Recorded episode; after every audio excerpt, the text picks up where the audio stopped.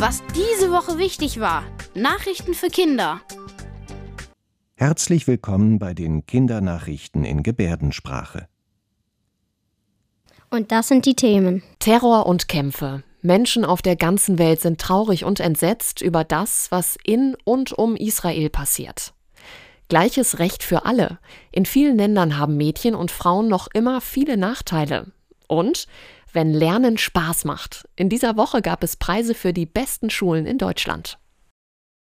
Vom Gazastreifen sind also am Samstag, glaube ich, so 2000 Raketen abgefeuert worden nach Israel. Es war schon immer ein bisschen Krieg da, aber jetzt am Samstag, da ist es dann besonders toll geworden. Über dieses Thema wird seit einer Woche jeden Tag berichtet in den Nachrichten und auch viele Menschen sprechen zu Hause oder mit Freundinnen und Freunden darüber.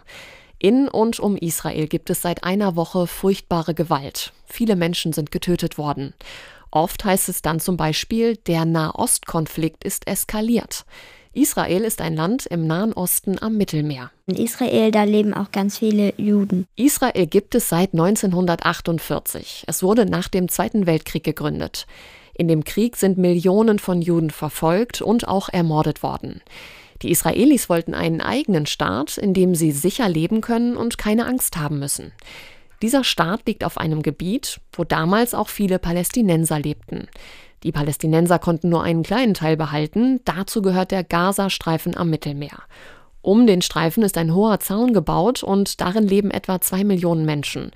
Die Palästinenser sind meist Muslime. Muslime glauben an einen anderen Gott, der heißt Allah. Und die Juden glauben halt an den Gott, an den wir auch glauben. Weil die Religionen so unterschiedlich sind, aber auch weil die Palästinenser weiter um ihre Gebiete kämpfen, gibt es immer wieder Angriffe zwischen Israelis und Palästinensern. Der Angriff am Sonnabend war aber der schlimmste in der Geschichte von Israel. Ganz viele äh, Menschen, auch Kinder, sind gestorben, weil äh, immer Bomben nach Israel geschossen wird. Ganz viele Kinder und Erwachsene wurden auch entführt. Und es gab ja auch ein Musikfestival und da kam ja auch die Hamas und die haben ja auch ganz viele Menschen getötet. Und Israel hat ja dann auf die Angriffe reagiert und auch gegen angegriffen. Sowohl in Israel als auch im Gazastreifen sind sehr viele Menschen gestorben oder verletzt worden.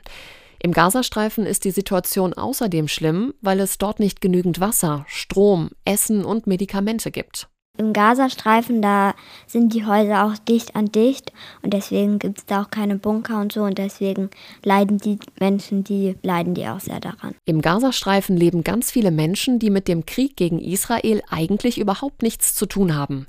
Die Angriffe geplant hat die Hamas. Das ist eine Terrorgruppe und die möchte halt Israel zerstören, damit ähm, Israel denen halt auch gehört. Die Israelis, die fühlen sich auch bedroht und haben Angst, dass ihnen noch mehr passiert. Viele Politikerinnen und Politiker auf der ganzen Welt, wie zum Beispiel auch der deutsche Bundeskanzler Olaf Scholz, versuchen jetzt zu vermitteln und die Gewalt schnell zu beenden, damit nicht noch mehr Menschen sterben und verletzt werden.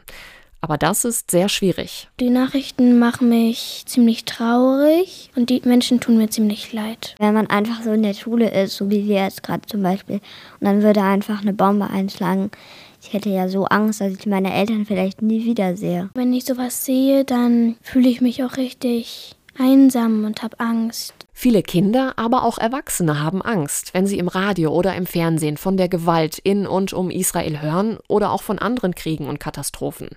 Wir haben eine Expertin gefragt, was man tun kann, wenn man Angst bekommt. Sie heißt Elisabeth Raffauf und arbeitet als Psychologin. Das heißt, sie kennt sich sehr gut aus mit den Gefühlen und dem Verhalten von Menschen.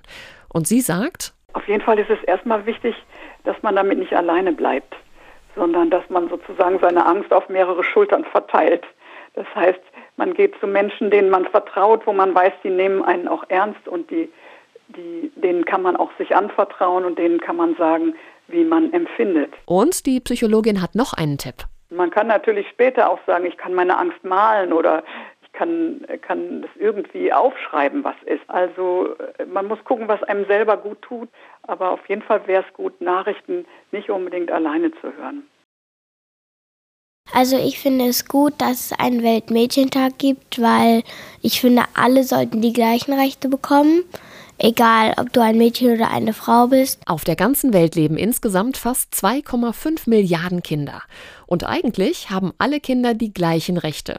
Ganz egal, ob Junge oder Mädchen.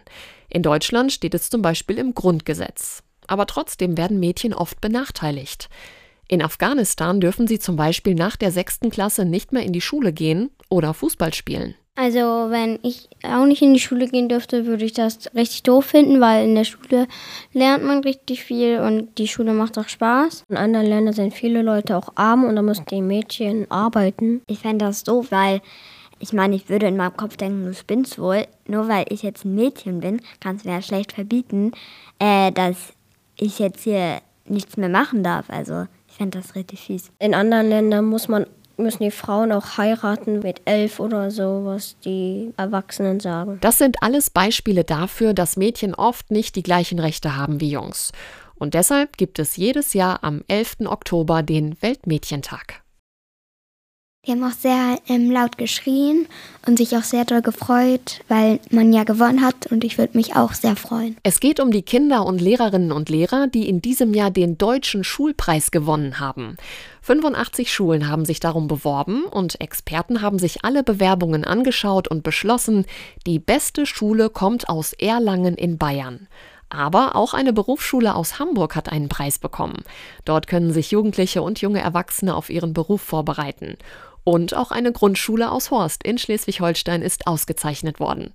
Wir haben die Kinder der Grund- und Stadtteilschule Eppendorf gefragt, warum ihre Schule auch einen Preis verdient hätte. Weil ich finde, wir haben super nette Lehrer, ein, ein super tolles Büro. Also unsere Schule hätte äh, einen Preis verdient für, dass alle Lehrer nett sind und wenn die mal schlechte Laune haben, ähm, dass sie es aushalten können, das nicht an uns auszulassen. Es gibt ja auch beeinträchtigte Leute und die werden dann eigentlich von allen Lehrern gleich behandelt. Ich finde, unsere Schule hätte einen Preis verdient, denn unsere Schule bietet solche Sachen an, wie zum Beispiel einen Forscherkurs zu zweit zu machen. Weil wir ähm, zum Beispiel ins Internet kommen können, wenn die Eltern das erlauben und jetzt sind die NDR-Nachrichten sein können und die ermöglichen uns sehr vieles. Ich finde, unsere Schule hat einen Preis verdient, weil wir Modul und sowas haben und dass ja auch behinderte Leute extra mit dem Bus hierher gefahren werden können, gibt es extra Lehrer dafür.